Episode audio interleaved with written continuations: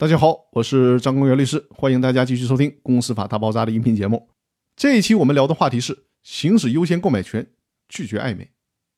在实践当中，有些股东在收到出让股东的通知之后，也就是出让股东明确的通知他要转让股权了，并且问他在同等条件下是不是要求行使优先购买权。但是呢，有些股东面对这个问题态度非常暧昧，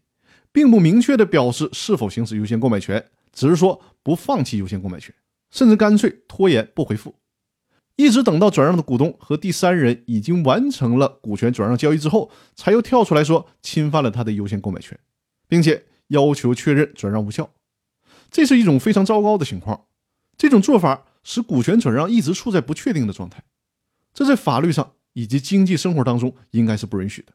所以说呢，最高法院特意出台了这样的一条司法解释。要求有优先购买权的其他股东必须得在规定的期限之内提出购买的请求。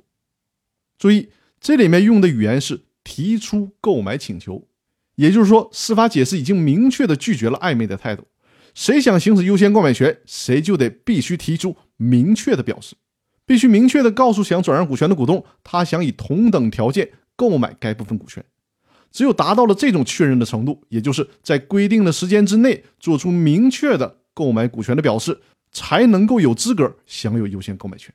所以说呢，从最高法院的司法解释的角度，从此之后行使优先购买权，拒绝暧昧。那好，我们今天的分享就到这里，更多内容我们明天继续。谢谢大家。